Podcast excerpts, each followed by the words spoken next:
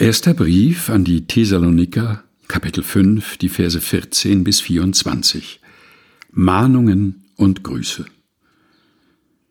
Wir ermahnen euch aber, weist die Nachlässigen zurecht, tröstet die Kleinmütigen, tragt die Schwachen, seid geduldig mit jedermann. Seht zu, dass keiner dem anderen Böses mit Bösem vergelte, sondern jagt allezeit dem Guten nach, füreinander und für jedermann.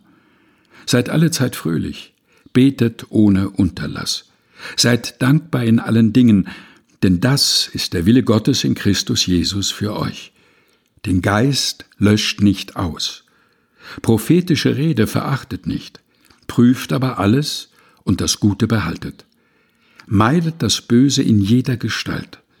Er aber, der Gott des Friedens, heilige euch durch und durch und bewahre euren Geist samt Seele und Leib unversehrt, untadelig für das Kommen unseres Herrn Jesus Christus. Treu ist er, der euch ruft. Er wird's auch tun. Erster Brief an die Thessaloniker, Kapitel 5, Vers 14 bis 24 aus der Lutherbibel der Deutschen Bibelgesellschaft, gelesen von Helga Heinold.